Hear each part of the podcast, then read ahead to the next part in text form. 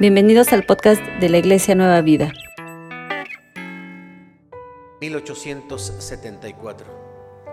La familia Baker fue azotada por una enfermedad poco conocida en aquel entonces en los Estados Unidos. Cobró la vida de papá, cobró la vida de mamá y el hermano mayor de Mary, Ann, eh, estaba muy enfermo Apenas comenzaba a recuperarse cuando eh, creyó que la mejor forma de recuperarse sería buscar un clima mucho mejor. Por lo tanto, tuvo que abandonar eh, la ciudad de Chicago y buscar un entorno más cálido. Una semana después, murió.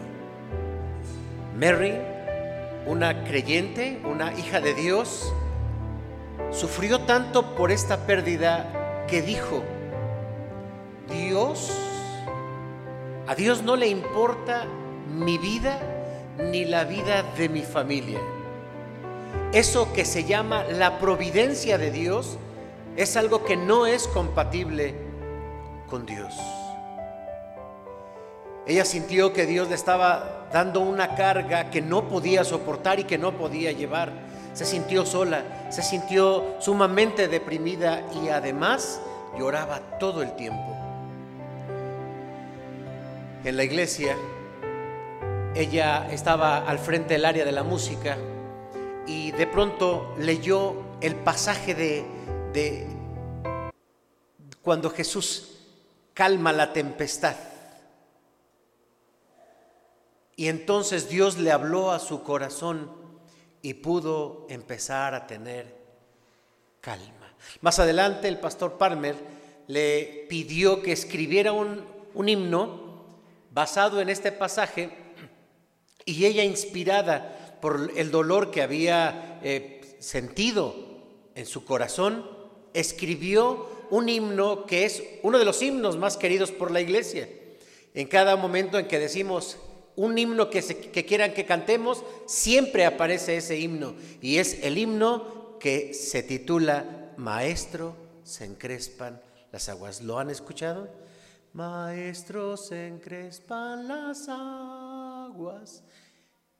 Ese himno brota de un corazón consciente, pero también de un corazón dolido y restaurado por nuestro Dios.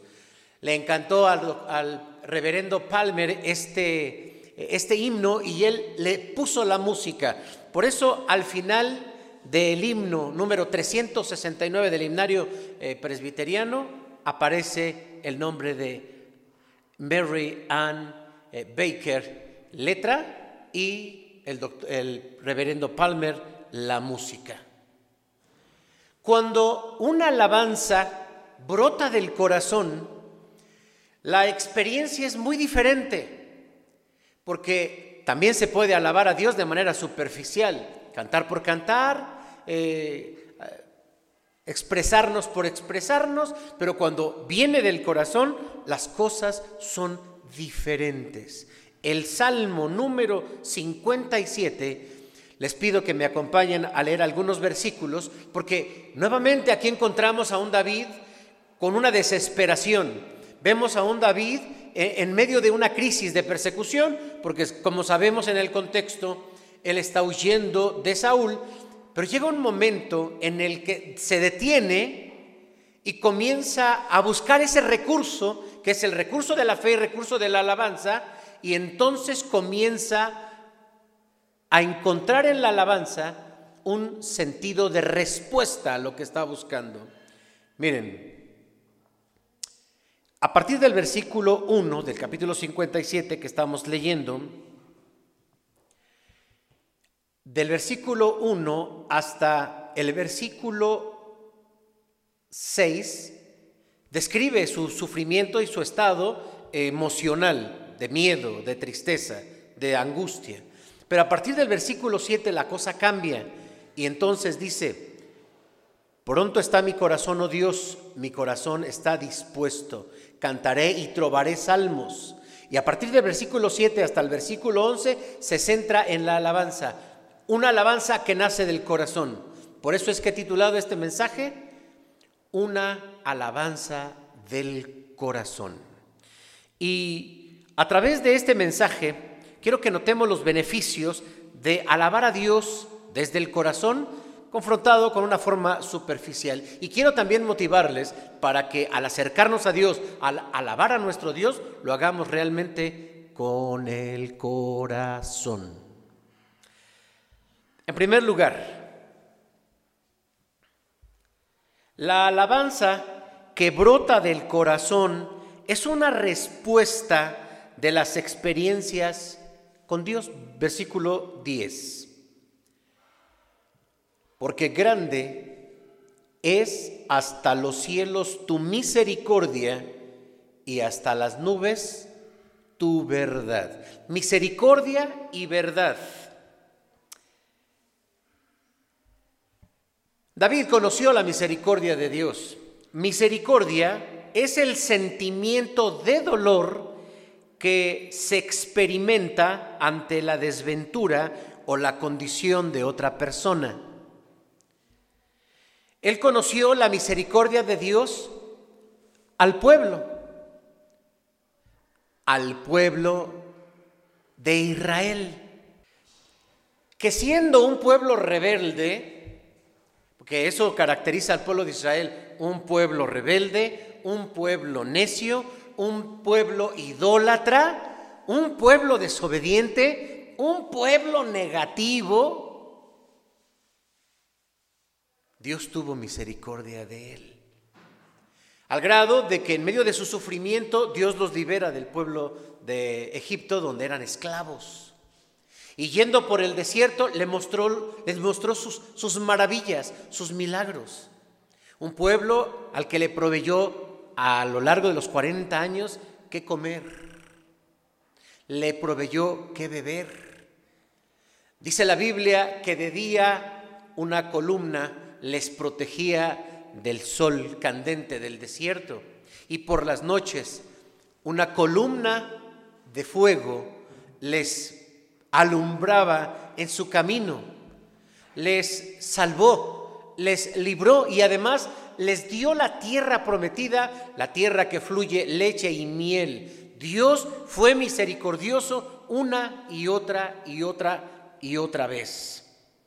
Cuando nosotros conocemos la misericordia de Dios, también conocemos, cuando leemos la Biblia, la historia de las maravillas de Dios, si su misericordia, su justicia, su amor, conocemos el carácter de Dios.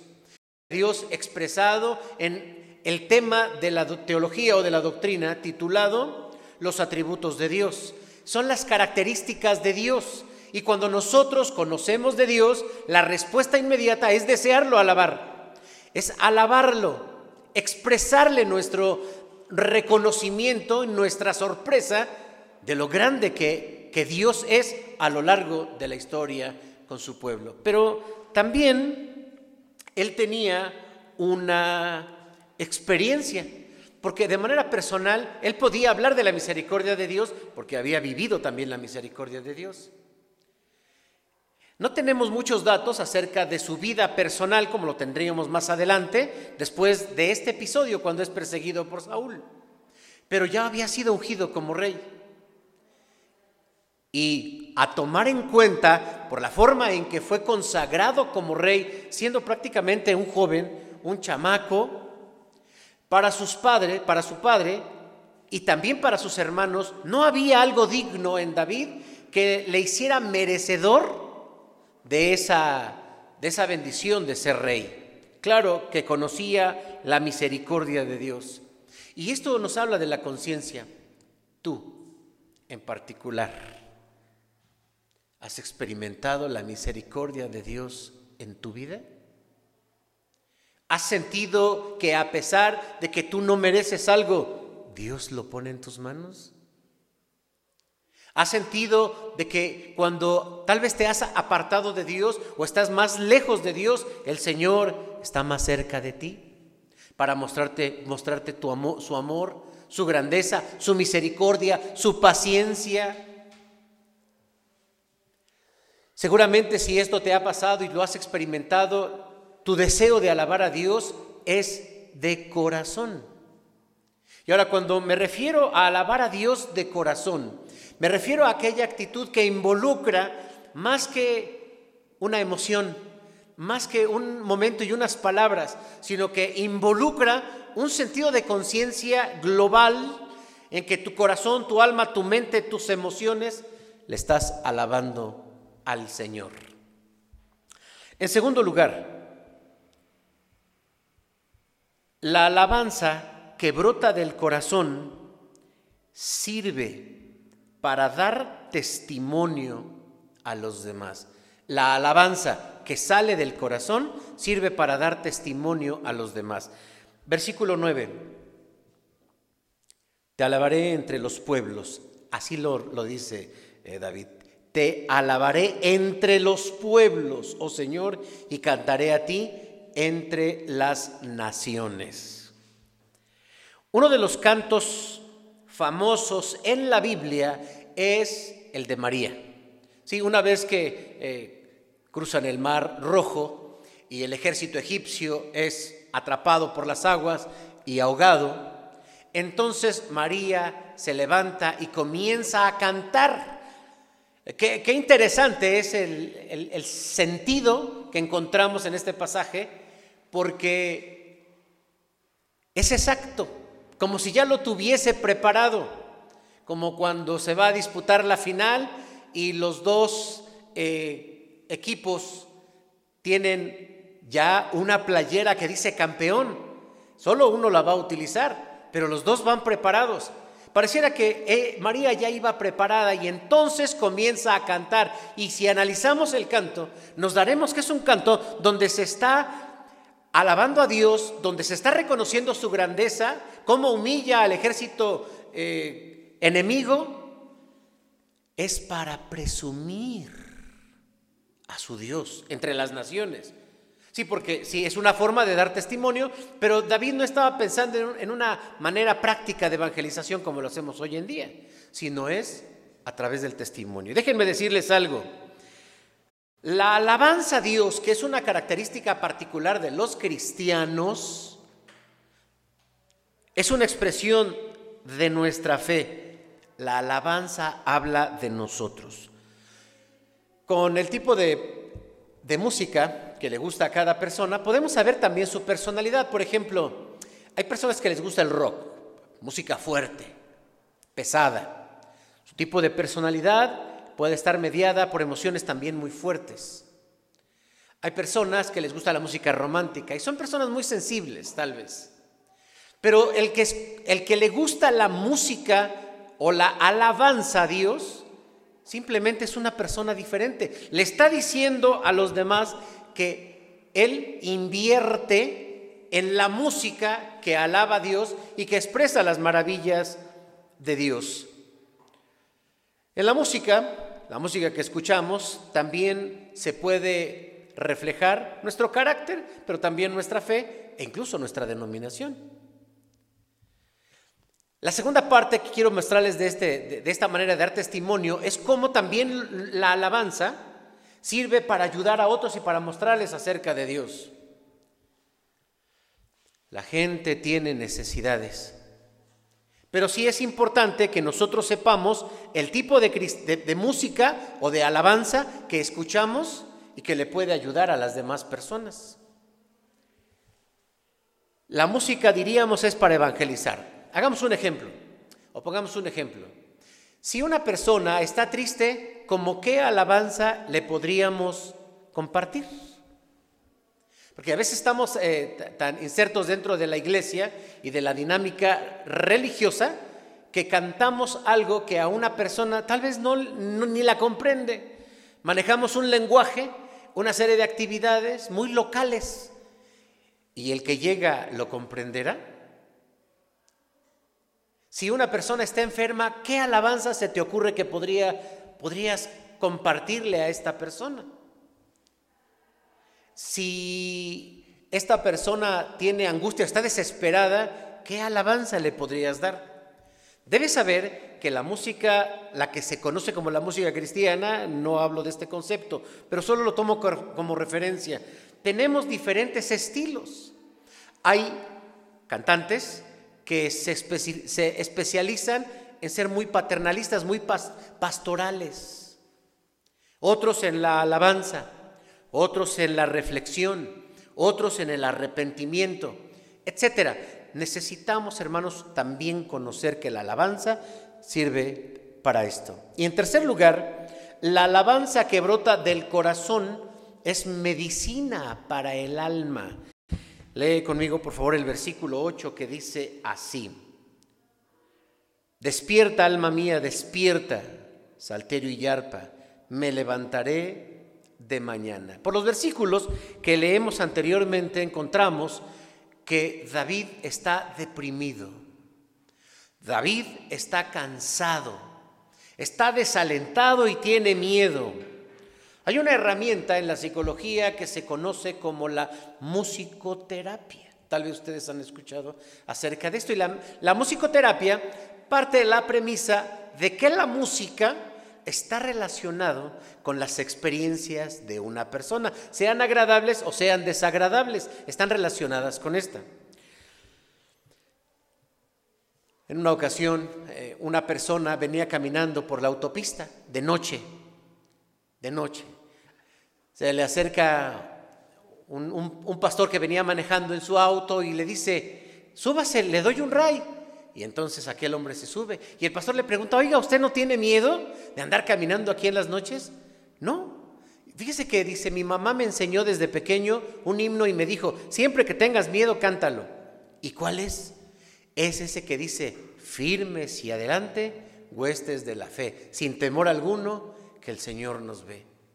Mucha gente al llegar a la iglesia escucha una alabanza y esa alabanza doblega su corazón porque la alabanza, hermanos, tiene poder. ¿Por qué enferma el alma? Rápidamente, ¿qué es el alma? El alma, en este caso, como lo describe David, es el receptor de las emociones, es la fuerza, es el ánimo. Y David dice, estoy dormido, prácticamente mi alma está dormida. ¿Por qué enferma el alma? Por la depresión, por la tristeza, por el dolor, por el cansancio, por la traición, por la mentira. La enfermedad, la enfermedad del alma también viene por experiencias del pasado que no se han solucionado. Abusos, tristezas, miedos, experiencias, resentimientos. Y la enfermedad finalmente del alma viene por deseos de muerte. Por eso es que en el versículo anterior, David dice, han cavado un hoyo. Y prácticamente él se veía ahí. Su alma entonces estaba dormida, pero toma la alabanza y le dice a su alma, despierta, como el salmista más atrás en otro, como el Salmo 103, bendice alma mía a Jehová, le habla al alma. Por eso, hermanos, hay muchos beneficios. El alma despierta, el ánimo cambia, nos levantamos cuando entonamos alabanzas. Por eso quiero finalmente invitarte para que hagas de la alabanza una experiencia única. Cántale desde el corazón al Señor.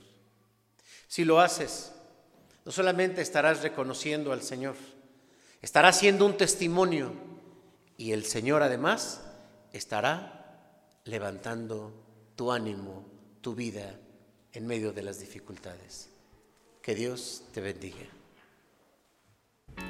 Si quieres aprender más acerca de Dios, te invitamos a seguir en nuestras redes sociales que son Spotify, INP Nueva Vida, JM, Facebook, Iglesia Nacional Presbiteriana Nueva Vida, YouTube, INP Nueva Vida, JM, Instagram, arroba INP Nueva Vida.